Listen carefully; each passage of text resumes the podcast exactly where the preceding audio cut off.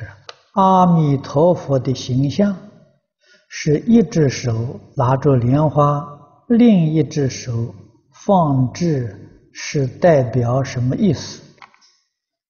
啊，你是看到佛的造像，这佛的手印，啊，手印呢，现在人叫手语，啊，他一个手拿着莲花了，是接引的，接引的像，像我们这边造的像。另外一只是垂手，是接引，是戒啊。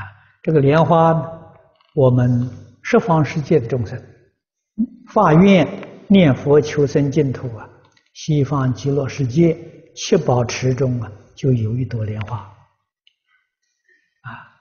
一念佛念得越诚恳啊，念得越勤，这个莲花长得就越大啊，光色就越好。将来自己这个往生的时候啊，就生在这个花里面，莲花化身啊。所以我们造像呢，佛手上拿莲花呢，就是我们自己念的这朵莲花啊。我们往生的时候，佛来接我，取这个意思。